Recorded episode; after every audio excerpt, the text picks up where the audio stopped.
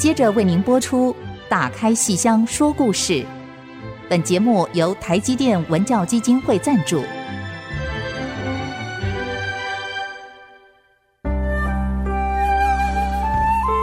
打开戏箱子，看见台上的精彩一刻。戏箱子里还有许多你不知道的喜怒哀乐、悲欢离合。让戏曲专家王安琪、罗世龙和您一起打开戏箱说故事。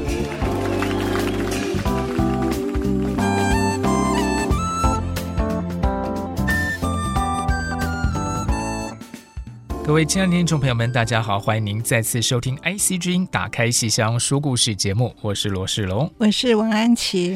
本节目在每个星期五的晚上八点首播，星期天下午一点重播。您也可以在各大 Podcast 平台上面找到我们的节目，可以一听再听，温故知新哦。那如果您有任何想跟我们分享的心情或是提问，都可以写电子小纸条给我们。比方说，今天我们又收到很多听众朋友们的来信了，嗯。这个应该也是我们的蛮熟悉的朋友了哈，阿成。嗯，阿成很熟悉的。呃，阿成提到说这个接受点赞，呃，想呃说这个国光的王耀新老师上次唱的《春秋亭》，那他觉得太好看了，他想要看全部的。那个，我当时有回答，碰到过他，我有跟他说，国光有出王耀星的《锁麟囊》，我现在想起来，就是我们有录，可是好像目前还没有出版，可是其实是有录，应该是在那一年进戏的一个系列里面。那么，如果阿成还想要再看跟王耀星相关的唐文华，哈，看王耀先老师的夫君哈，唐文华他有《春秋亭》哦，是是是，他反串的，是那是建国百年。二零一一年。Yeah. 好，那么他反串在国家剧院演的反串《春秋亭》，他好美哦，同样精彩，同样精彩。嗯、我们那一集有出 DVD，叫做《喜剧经典》，嗯、是建国百年的喜剧经典。唐文华老师的演出啊，是传艺金曲奖最佳，呃、对呀、啊，最新的最最新的得主，是是最佳演员。嗯，然后我们还有好多听众朋友们的讯息哦。这个凤鸾女士说，她觉得看戏就是非常的专注，然后非常。非常的这个享受这个过程哦。哦，我看到凤鸾女士说。有一，还要我们要我们帮忙在节目里宣导一些看戏的礼仪啊。嗯哦、其实是这样啊，就是说，呃，我们在想说，其实像现在大家看戏的机会也非常的多，那每个场馆都有每个场馆的一个规定。那其实我想，听众朋友常看戏的话，应该都会很注意到，就是说现场的一些提醒哈、哦。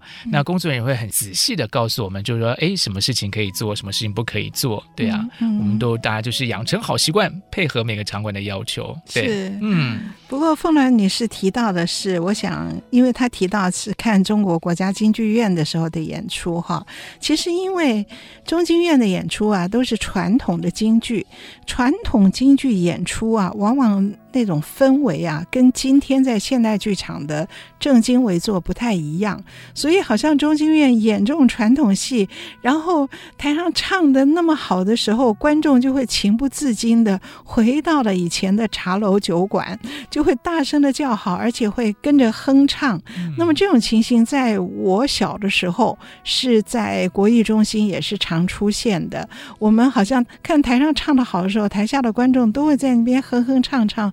我倒也不会嫌旁边的吵了我，因为我觉得那个气氛也是我非常喜欢的哈。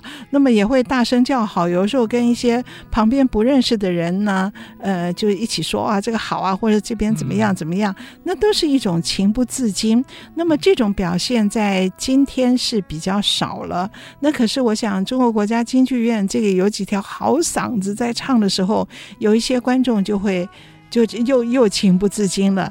那我们大家呃稍微的这个呃怎么讲呢？相互的体谅一下。那反正也。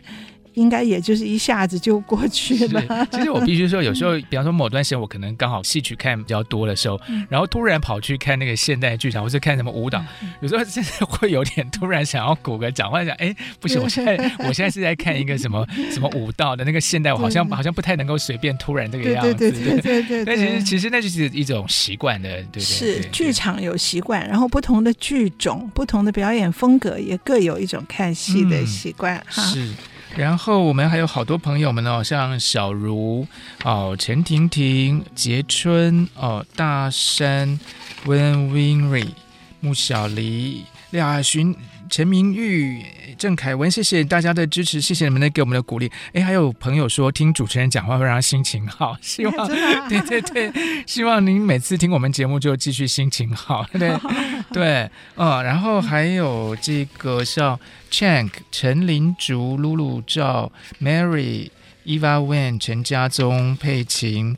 朱秀玲、Grace、苏小妹，哇，好多好多听众朋友们给我们各种各样的支持哦，好开心哦。对，但其实也有一些朋友是提一些问题的哦，像这个有一位是淡月，嗯，啊，淡月小姐也是讲到锁麟囊。好，他说看完了中国京剧院的锁麟囊以后，又听到我们节目里面对吕耀瑶的专访。觉得好喜欢这个戏啊！希望能够看到国光的演出。哎，正好我刚刚回答那个阿岑的问题的时候有提到，好、嗯，就是呃，欢迎您可以看国光那个喜剧经典的 那个 DVD。好，至于程派的另外一出戏《荒山泪》，这个国光的王耀星有演过哈，不过那次好像没有出 DVD。可是王耀星的《春闺梦》。好，同样是程派戏，《春闺梦》是有出的，嗯、应该是在近戏。好，进戏会演的那样的一个，嗯、有的时候是在在一个主题之下，所以那个剧名可能会被淹没。那个戏也好看，好看的《春闺梦》，我非常喜欢的。然后也是锁麟囊，这位是 J J Shen，他也在问锁麟囊，就是老师那个，哎、哦，他看到老师在专访的那一次。哦，嗯、他看到那个就是。嗯，是吕耀瑶演出《锁麟囊》那一天，啊，就是中秋节那一天。那一天呢，下午。呃，两厅院的那个《帕尔表演艺术杂志》，他是有安排我去访问于魁智跟李胜素，就在那个两厅院的观众席，所以刚好台上是吕耀瑶他们在对戏哈，因为他们晚上就要演出，然后我们在观众席的访问，那个呢不是在我们节目里，不是在我们打开戏箱说故事节目里，是两厅院的国家剧院的那个《帕尔表演艺术杂志》啊，在。那边做文字的刊登，哈。不过那天在那边访问的时候，我觉得也蛮开心的。尤其我们提到了一个问题，我觉得中经院来台三十年，大家都在关心于魁智、李胜素他们两个人之间是怎么样的一种默契，嗯、怎么样的一种感情。好，对不对？这是大家都在关心的。那天我们也问了，然后我觉得于魁智、李胜素两个人好坦然哦。像这个于魁智就说：“他说我们就是家人，我们在台上合作久了以后，几乎我们就像家人，因为我们两个人别的什么都不懂，我们就只懂戏，我们的生活里就只有戏，所以我们一天到晚就是在那边对戏，所以他互相也会相互的提醒。他譬如我。”于魁智说他会激动，他说每次站在那边准备要出场的时候。如果听到观众的气氛是非常热烈的，就字幕把他的名字打出来，观众就在叫好的时候，他说他就手心冒汗，他全身就绷紧着，就非常兴奋。他那个时候李胜素就在旁边跟他说：“哎，你淡定点儿。” 对，哎，好难想象，我觉得他们已经演戏演了这么多年，然后这么的专业，然后还会有这种兴奋感。对对对，而且他说，如果哪一天我我听到观众的反应而而我手心不冒汗的时候，我的艺术生命就完了。哇，哇，我觉得听这话也很感动，好投入啊，好投入。嗯、他说：“可是呢，也不能太卯上，你太兴奋的时候，你整个唱的那个 就会人物的塑造会过。”他所以李胜素他说他就是梅派嘛，梅派就是可以淡定。他就在旁边一知道我手心冒汗，他就说：“你淡定些，你别太卯上。”哈，雍容大度的梅派就出来了，对呀、啊，很有趣。我觉得他这样讲的是非。非常有意思的。然后后来他还说，呃，我们就问他说，那你们两个人在呃合作上有没有争执的时候？嗯，嗯，他想了半天没有。哎，他说有，有那么一次排新戏的时候，因为他们排过一次这个交响乐史诗。剧名就是梅兰芳，就是他们演梅兰芳，是余魁志演梅兰芳。那么余魁志要去扮演梅兰芳，他说李胜素就提醒他，这回不是我演，是你演哦，因为梅兰芳男的，所以只好你演。他可是你日常生活的时候啊，你要有一点女人的样子，你要弄点兰花指，然后你要小嗓哼哼唱唱，啊这才是梅先生。结果余魁志说不，我绝不。我没有小嗓，而且你叫我弄点兰花指，我没有，我还得扳着我的手指头。他说我从十岁开始学老生，我十岁我就开始要模仿老头，我到现在我一辈子就在奔往老头的那个样子。你叫我忽然去去学女生，我不行。然后然后拒绝了很久，我拗了很久。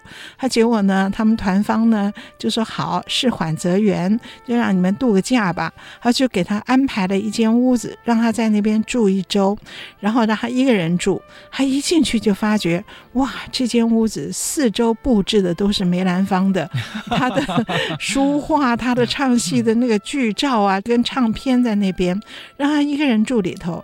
然后白天把李胜素送来上课，教他沉浸式的教学。沉浸式教学，哎呀，他说在那个氛围下，他就想着梅先生日常的确是会哼哼唱唱，这是他的真实的人生。那么这个兰花指怎么指呢？嗯，李胜素教我吧。他结果这样子，他才接受了这个戏的塑造。后来演出以后，嗯，剧评什么都说很成功。然后有的人就说：“当然成功嘛，有个李胜素嘛。嗯”哈，所以我觉得我那天听的时候，我觉得好有趣哈、哦。真的如他的说法，就是我们一辈子别的都不会，就只有戏，所以我们两个人的感情就是家人一样哈、嗯。是，所以那是那天中秋节。他在那边访问，觉得好好温馨哦，好温馨哦，对呀。然后晚上看吕耀瑶的《锁麟囊》，哈，真的是很开心的一个晚上。对，还有像我们有位听众曹淑娥女士啊，就说她其实是听了我们之前的红楼系列了，就很喜欢哈。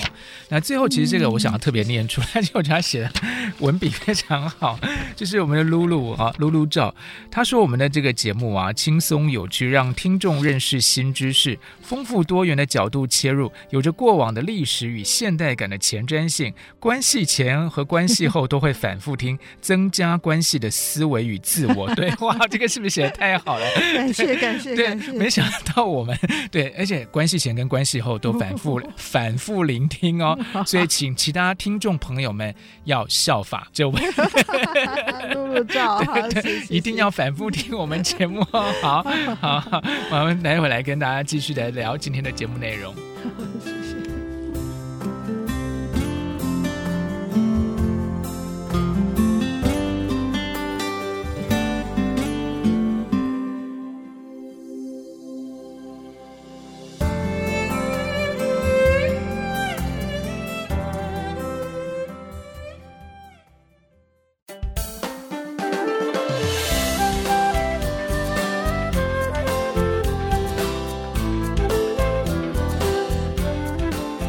继续收听《打开戏箱说故事》节目。那么刚才的听众朋友里头有好多都提到，就是前阵子中国国家京剧院来演出的这个《锁麟囊》这出戏啊。不过今天其实我们要跟大家分享的是另外一出戏。也是非常经典的，嗯，《霸王别姬》对，《霸王别姬》对对对，经典中的经典呢。对啊，因为这个呃，我觉得这次他们来演的六台大戏哈，那个有一些戏真的是像《杨门女将》，头一天《杨门女将》那个气氛之热烈啊，这个是应该是全场的观众通通都非常喜欢的一出戏，因为《杨门女将》本身剧情就是非常好看，对，又紧凑又紧凑，然后那个表演性之高啊，又非常的。动人，然后演员一好，角色好，那真的是没有话讲。嗯、然后第二天的这个整个的打金砖哦，也是非常非常精彩。这个是于慧智跟台湾观众的定情之作嘛哈，嗯、他头一次来，大家看了这个戏就爱上他。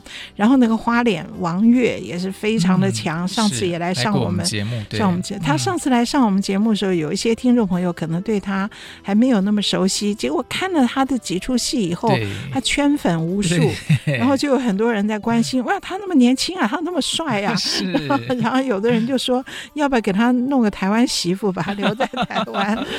完了，完了，完了，完了！他们 那天你没听到他跟那个杜哲都在谈爸爸经嘛？哦，对嘛，杜哲也是嘛，也是帅哥啊，对啊，对。然后有人就说吕耀瑶还是单身，好可爱，好可爱。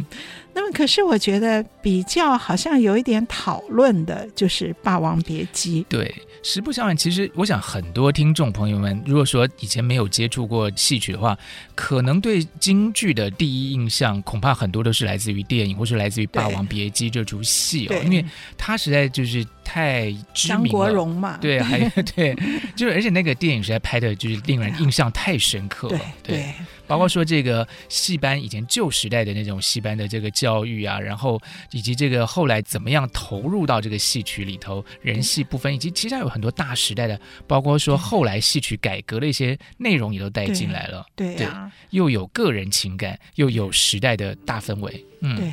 然后又有那么杰出的演员，巩俐，对，还有张丰毅，对，这每一位都杰出。嗯、所以我常常在想，假设中国京剧院这六台戏，你只有一天，你只选择一天，那如果是我，我绝对不选《霸王别姬》。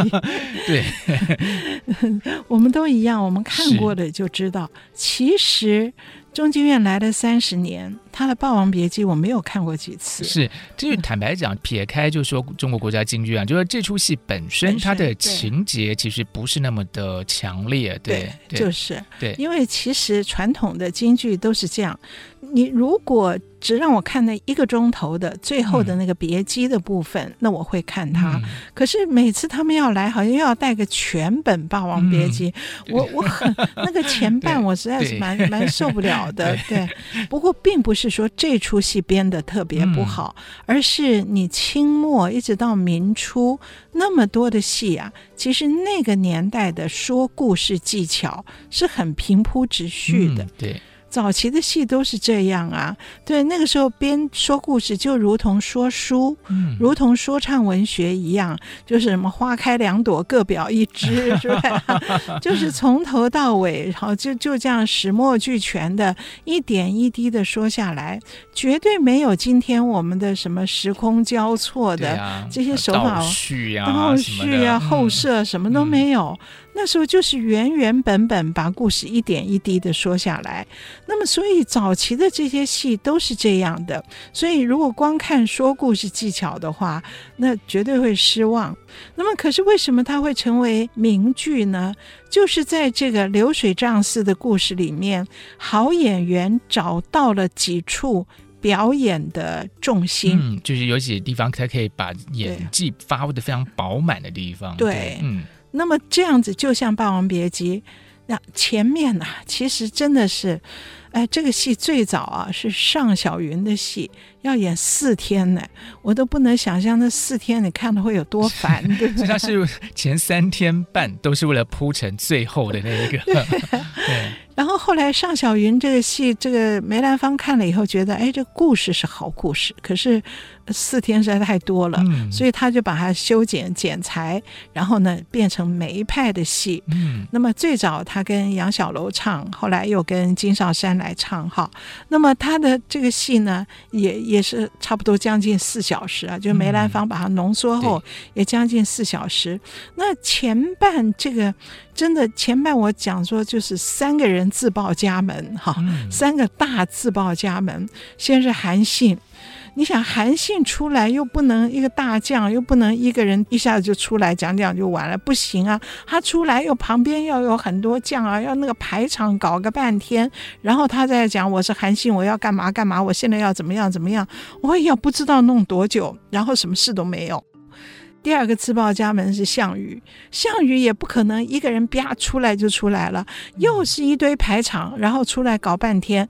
然后第三个自报家门就是虞姬，嗯、所以你想想看，你在前面就听人报名，啊，我是谁？我是谁？自我介绍，自我介绍。然后中间还有一些小的呢，譬如虞姬的弟弟虞子期也要出来自我报名一下。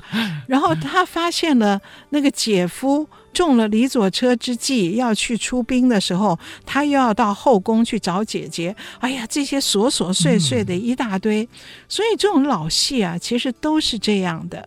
那么一定要到后面，霸王败了，败了以后，他回这个军帐之中，跟虞姬见面，他休息一下，然后虞姬这个歌舞一番来劝他，嗯、这才是一个表演的重点。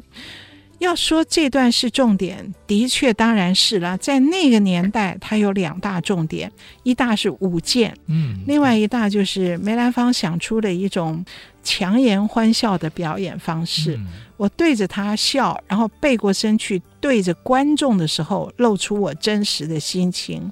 那么这个呢，是我们今天讲的话，就是说，呃，我们戏曲有一种内交流频道跟一个外交流频道。那么这两个交流频道，内交流频道是跟台上的另外一个人之间的交流，嗯、外交流频道是跟台下的观众之间的交流。那《霸王别姬》的虞姬，梅兰芳就善用这两个交流频道之间的很自然的切换，把虞姬当时强颜欢笑的情绪，把它表达的非常好。那么这层在当时是非常好，可是，在今天大家已经都学会了，都学会了以后，他就不太稀奇了。只有演得好、演得不好的差别。就编导技巧上来讲，是已经是比较不那么稀奇了啦。然后关于舞剑，这个舞剑当然是非常好看。可是舞剑呢，在当时是非常新鲜的，因为他配的音乐《夜深沉》是非常动听。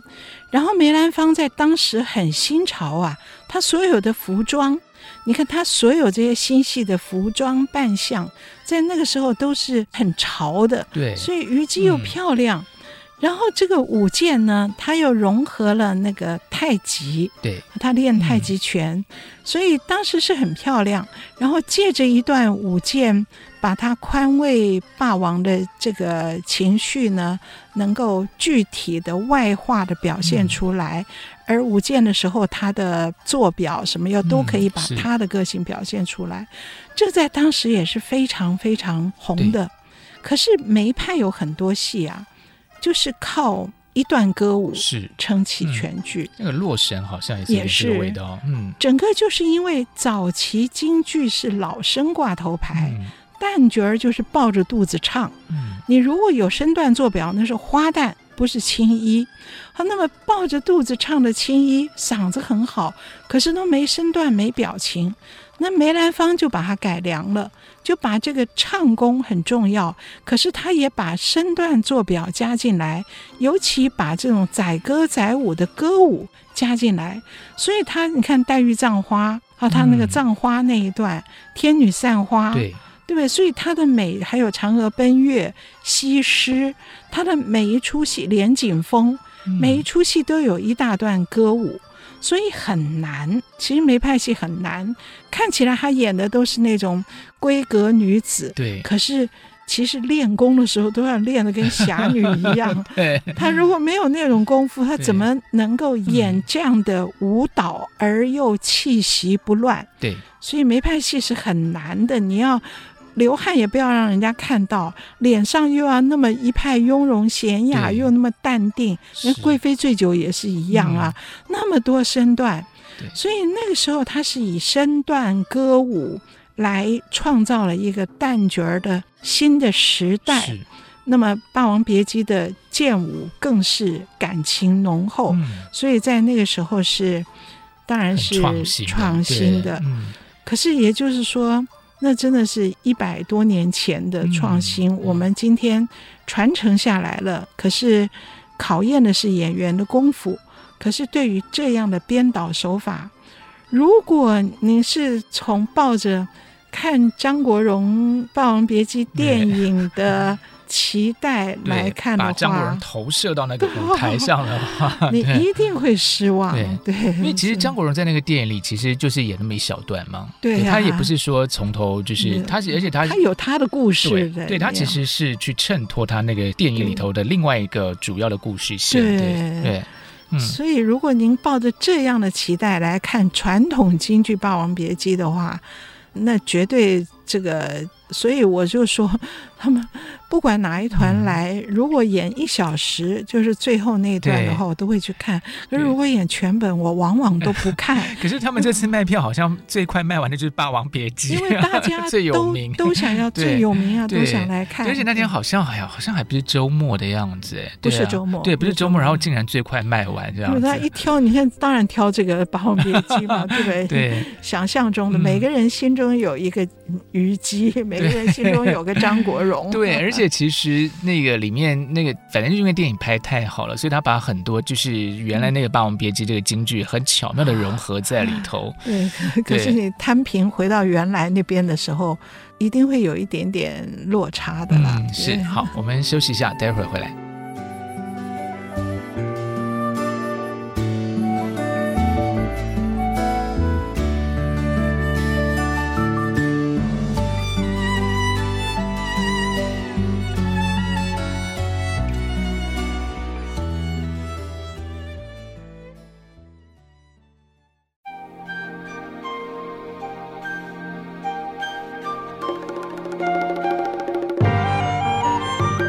欢迎大家继续收听《打开戏箱说故事》节目。刚才老师提到说，这个歌舞的部分、剑舞的部分特别厉害，还有《霸王别姬》嗯。我记得以前我好像在哪一个，反正就汉学家的文章里头看到过，他就说当时哦，那个其实梅兰芳的戏，这个《霸王别姬》也吸引了蛮多当时的外国的观众，嗯、而他们。的确，就是把它当成一个舞蹈在看的。对，这也很自然，因为西方人他其实他也不太听得懂你在唱什么或念什么。对。可是那一段身段是非常精彩跟迷人的哦。对对，你看，像这个电影，那个时候在呃一八九五年开始，嗯，然后就是世界的电影一八九五年开始，嗯，然后传到中国以后，一九零五年中国开始自己拍电影，嗯，所以到民国初年，电影还是在。等于是非常新奇，刚起步的时候，哎、嗯，就找了梅兰芳来拍电影，对，然后把他的很多戏里的舞蹈的精华是合拍成一部戏。对，《霸王别姬》有拍成电影吗？那个是《霸王别姬》是后来，因为那个《霸王别姬》的改编再稍稍后一点，对，是后来是到一九五几年、五五年的时候，四九年以后的四九年以后的那个拍法了。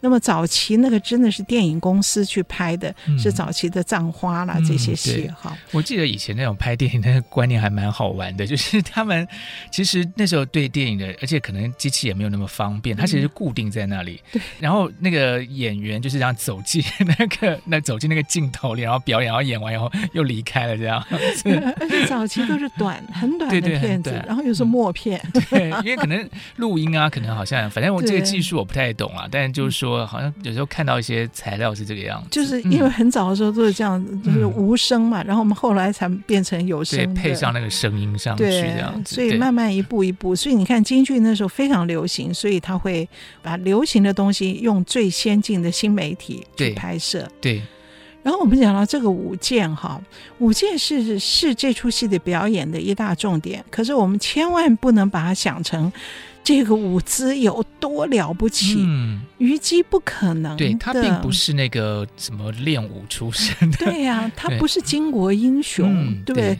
所以他只是好像就是我跳一支舞，稍微来宽慰一下，只是这样，就是把它当一个舞蹈来看。嗯、而且当下也不可能有那样的心情跳的多满弓满调，嗯，对。所以这个舞蹈啊，不能我我记得我看那个顾正秋老师的传记啊，他是写他说他学这个这段舞剑的时候，他是拜了梅兰芳为师，可是这段舞剑并不是梅兰芳亲自教给他的，而是跟在梅兰芳身边演二旦的一位魏莲芳先生教他的。嗯、那么他就特别提醒他，你这个。不能够舞的表示你武功多多高超，你要真的就是要有一点花拳绣腿的感觉，而且你已经没有力量了。对，所以这两支箭在你手里是沉重的。是，他所以魏连芳先生教了他以后，后来隔了几年，他再看再学的时候，又帮他剪掉了很多身段。嗯、是，就这一段的表演一定要减之又减。梅兰芳自己也是一直在减少的，你不能弄得太缤纷、太花俏。对，所以如果我们抱着说现在要来看的是那个天女散花 那样的一个心情看这个舞剑，是会失望的。对，重点是看他在这个剑里面。舞出多沉重的身段，因为他本身也不是就是很专业的，他对对，然后对，其实那舞啦，就是跳舞的舞跟武功的舞嘛，他都不是嘛，对不对？对啊，那他就只是一个呃，就是霸王的爱妾，是一个爱妾，就是要他的就是来疏解他的一个心情，对对对。而且我刚才突然想到，哎，如果说他真的武功高强的话，我觉得霸王可能也会有点 紧张吧。我这个我不知道，我乱猜的，就是说，因为。总是有点安全上的，会不会会不会有这种考量？这我乱猜到，我乱猜到的。对 对对对。反正总之他其实不太会舞剑对对，应该好好像不太会吧？不太会啊，对啊。所以这段也不能够抱着说是要舞到什么样东西，或那个剑花要多少，其实是梅兰芳自己都是越来越减少。对，他 如果这个武功太高强的话，然后霸王就说：“好吧，那就上阵吧。”对，我们就来打斗一番吧，就是反正忘掉外面，我们来再战一回。对啊，你把韩信去宰了吧？这有点怪。嗯，那么霸王呢？前半九里山，好，在那个十面埋伏的时候，霸王是不是该有一番激烈的厮杀？嗯，这个地方呢，这个京剧啊，实在是有点怎么讲？有的地方啊，太讲究一种规范了。霸王哦，因为他的身份是楚霸王。所以常常有很多老师来提醒我们，这是霸王哎，他不能打得跟张飞一样，嗯，所以他要主要的是摆架子，嗯，摆出一个气派跟架势，可是他不能打太多，也不能打的真的是呃很激烈的那个样子，所以只能让他的下面的将领或是他的小兵去打。霸王真的不可能打得像那个战马超那个张飞那个样子的，所以演霸王。王要的不是武功高超，而是那个派头。对，所以霸王可以是武生演，譬如杨小楼；嗯、可以是花脸演，譬如金少山。嗯、那么，即使是杨小楼演，他也不能够把他的绝世武功展现出来。嗯、尤其杨小楼是特别是一个武戏文唱的这样的一个讲究派头的人。是。是那么，这种不仅表现在《霸王别姬》这出戏里。就像我们后来排《阎罗梦》，嗯，我们排这个新戏《阎罗梦》，《阎罗梦》里面呢有那个灵魂转世，那个断头的那个，对，我就是项羽嘛，哦，对，项羽后来转世为关羽，又再转世为李后主，那个在阴间的那个项羽，我们说那个。那个半日阎罗就是那个书生司马茂啊，说你把你生前的冤枉，你喊冤，那你把你在九里山在乌江被围的冤枉，你来演示一遍给我看。我们要在那边排一段霸王的被那个韩信的将围困那一段哈，嗯、那么都有很多老先生来提醒我们，你们虽然是新戏，可是这一段是霸王哎，不能打那么多哎。嗯嗯那我们就不管了啦，就是 反正是新编戏嘛，本来新编戏啦。可是你看霸王这个形象，在京剧的规范里面是不能够乱动的，嗯，是。对你不能够动的那个那个叽叽喳喳那个样子，对，对，所以 看《霸王别姬》你要忍着，就是。霸王也不能太动，只要有个派头，是。虞姬也不能够太表现的哦，太怎样，我好伤心啊，什么都不行，对，他也要稳着，对，所以看这种戏就是。看的境界很高，对，可是我要参透某种境界的才行我觉得我是凡夫俗子。不过老师刚才讲的对啊，因为其实呃也有一些人其实常常在讲嘛，就是说其实霸王他以这个呃谋略呀、啊、这个才华来讲，其实都是高于刘邦的。那可能只是因为某些时运不济的关系，所以落入这样一个局面。嗯、那所以如果把他演得好像很浮躁啊，然后这个、嗯、呃一下就动怒啊，然后要去打来打去啊，这个就是有点奇怪了。对，是啊。然后我觉得基本上还是这个老京剧说故事的方法哦，真的是。跟现在的观念是蛮不一样的。嗯、就以这个中国京剧院这次来在打金砖前面啊，它有一出《窦娥冤》，嗯，对，六月雪。啊，可是当我们看到他演的是六月雪，是《窦娥冤》的时候，虽然他只有不到一小时的时间演一个折子，可是你想，我们如果熟悉那个故事，你心里面想象的段落。如果只是一个折子的代表，我们想象的段落一定是法场，嗯，对不对？一定是他临行前发的三个誓愿。嗯、可是不然哦，程派这个六月雪《窦娥冤》这个戏，常常演的是。探监，嗯，是窦娥在监狱里面，然后她的婆婆来看她，而重点还不是她婆婆，而是那个静婆子，就管监狱的那个女的。那个静婆子一出来就说：“这窦娥已经住到我监中很久了，可是都没有钱给我。嗯、那今天我闲着也是闲着，打她一顿，诈她点钱出来，嗯、然后打了她一顿，然后那个窦娥就哭了，哭了以后，这静婆子就心软了。哦，瞧你哭得可怜，你到底有什么？”冤情啊，说给我听听。然后窦娥就唱了一段。那唱完以后，她婆婆来看她，来看她喂她吃口饭。然后那个静婆子就来说：“不得了啦，就是你明天就问斩了，然后就完了。”嗯，对你，你说这段是什么？以我们说故事，如果要找重点的话，绝对不是《窦娥冤》里的重点，嗯，对不对？对。而且这个静婆子，你要说她的人物塑造，你说她的人设。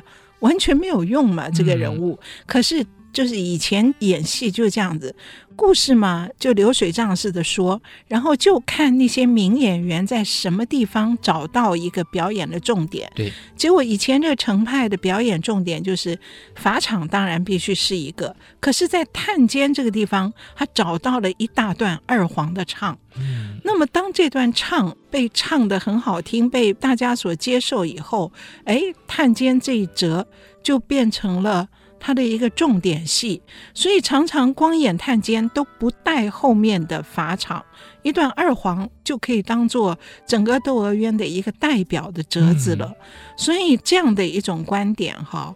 那个呃，熟悉的就是喜欢听唱的观众呢，可能会觉得呃，就是从这个角度来欣赏它。可是如果我是第一次来看这个故事，我要看故事的时候，那我一定会失望的。对，比较有点比较松散，嗯、比较拖这样。对对对，嗯、那唱的再好听，对他们来讲可能都是没有用的，因为我要看一个，嗯、我要在完整的故事里面听到那一刹那情感的表现。嗯、是。那我这也就想到，这次中经院来有访问，现场有访问一些来宾，就随机抓的哦。嗯、然后其中有一位一百岁的老人，哇哦！然后他讲的话，我们下一节来跟各位说，跟大家分享一下。一百岁。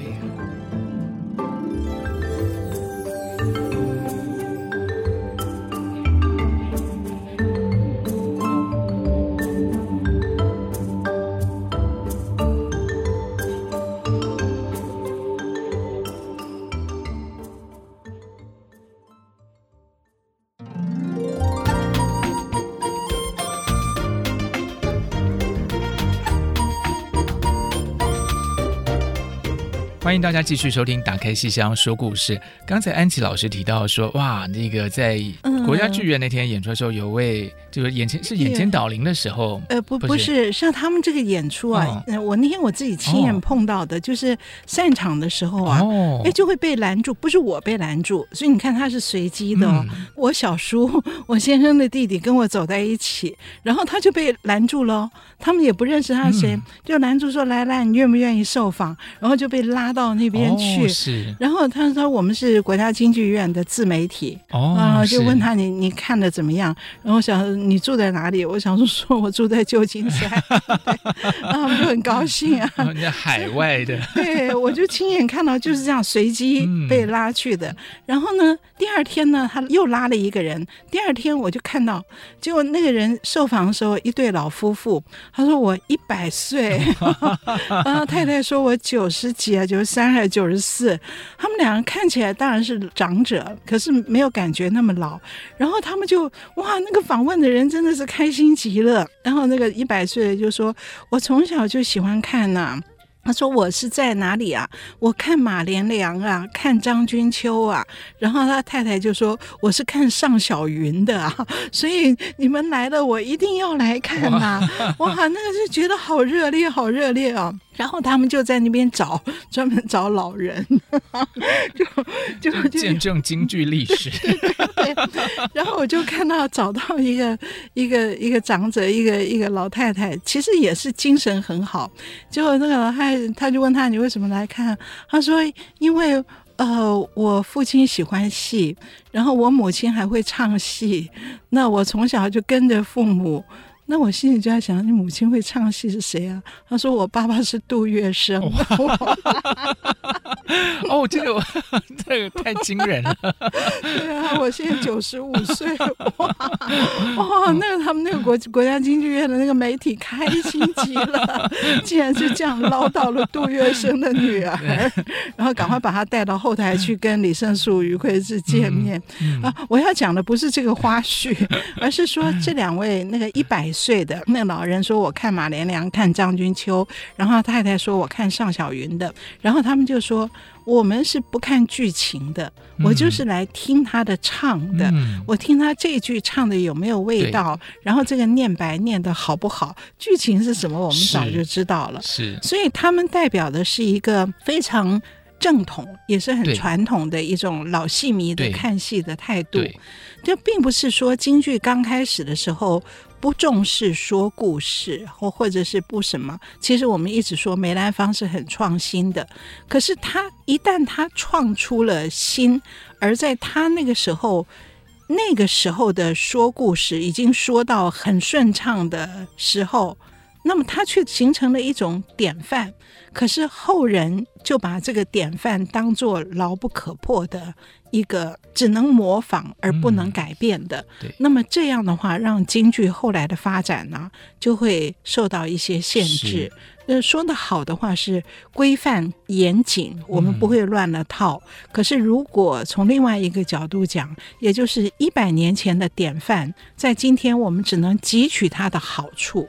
可是有些说故事的方式，其实是可以值得再造的。嗯、是，是因为其实梅兰芳先生自己就是不断的在创新，不断的创新。对啊、对，对嗯、你要讲这个说故事啊，我就想到，嗯、呃，八月份的时候，国光演了一个诗空展。施阶亭《空城计》斩马谡，对诸葛亮的故事，后来也引出了很多的讨论。那么，尤其是诗街亭的部分，哈。那么，这个讨论，其实我觉得讲了半天的问题，还是说故事。嗯，他那个老剧本呐、啊，老剧本讲到《空城计》啊，还好，因为《空城计》到底本身是有有料的，有故事的。可是前面那个失街亭。把街亭给失守了，那个戏啊，真的是，就是 每次看的时候我也很不耐烦，谁唱我都不耐烦，嗯、因为他就是诸葛亮出来，然后念一个很大的引子。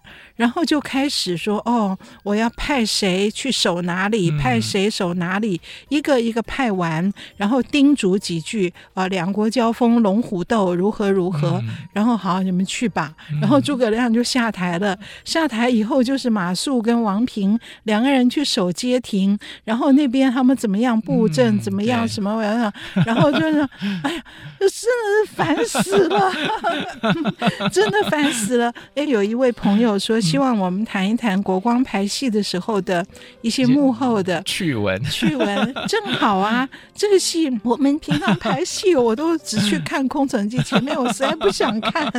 这个不是演员的问题，是这个剧情本身就是那么拖沓。那么结果到彩排，就演出前一天，那一定要完整的看了。哎呀，我看完以后，我跟团长两个人哇，那个脸实在是我们没有办法笑得出来，因为真的是，我想我我要是第一次看戏的观众，我都会走掉了。所以我们就赶快跟这个整个剧组来讨论说，能不能够删掉一点点。然后因为剧组本身其实都是内行，他们反而不敢删。因为是内行，你就知道我学下来的是这个样子。如果我乱删了，有点乱了规范。可是我们是外行，我们反而有一种比较比较理性、比较客观，也比较大胆的看法，所以当场就给他删掉了两场。那么我知道对内行来讲是很不敬，可是我觉得实在是那个是。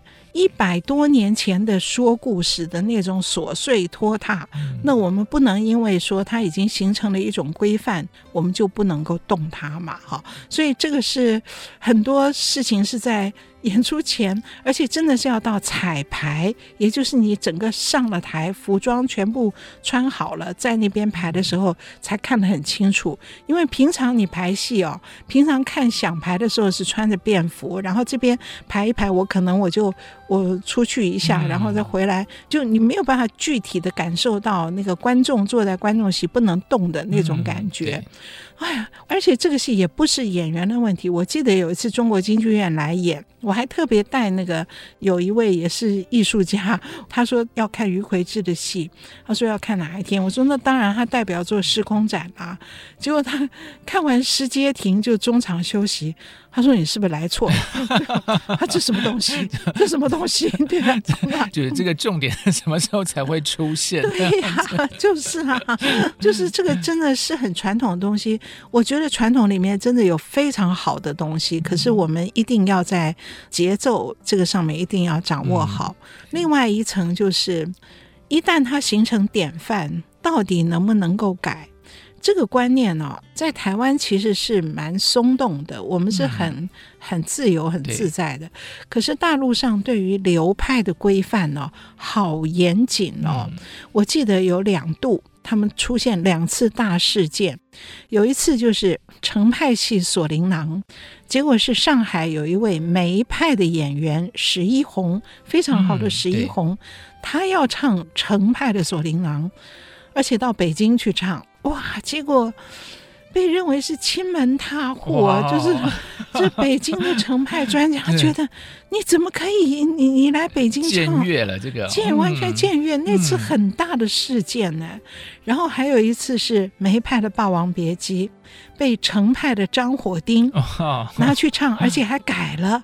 哇，那也是一个大事件呢。我看多少学者专家写了多少文章啊，而这种事情。对我们来讲不是事儿，当然也是因为台湾的没有这么这么规范的一个流派的传承，可是我觉得也是好事啊，我们反而可以很自在的去塑造虞姬，是塑造锁麟囊的薛湘灵，对不对？是，就是很多事情是很难讲的了。对对对，我记得以前胡耀恒老师啊，就我还在当他学生的时候，他就会常常跟我们讲说，像这种。传统的一些，就像刚刚老师讲这些规范啊，这些，就是说你不要畏惧去松动它，就是说，反正。他的那个成就跟他的辉煌，就是你这样去送啊，其实无损于他原来的他的历史的这个辉煌的价值嘛。对对，啊，所以你也不要把它觉得就是一个铁板一块。我相信过去那些前辈艺术家们，他们也并不是希望说你要就是死守着这个的。对，也没有人说你要你要模仿我才行的。对啊，因为他们自己就是不断的在想方设法，就是去创造出一些新的东西出来。对对，嗯，对啊。所以这个 这次演出，我觉得引。起的很多讨论是非常有意思的。是是是，对不管是哪一出戏哦，那今天我们当然是集中在谈《霸王别姬》。那事实上，这一次中国国家京剧院来访，那每一出戏都给我们很多的回响。那也希望说我们之后呢，能够有更多的讨论。对嗯对对，打开戏箱说故事，今天的节目就到这边告一段落了。谢谢您的收听，我是罗世龙，嗯，我是王安琪，我们下次再见，拜拜。拜拜。本节目由台积电文教基金会赞助播出。台积电文教基金会深耕文化经典，引动艺术风潮，与您共筑美善社会。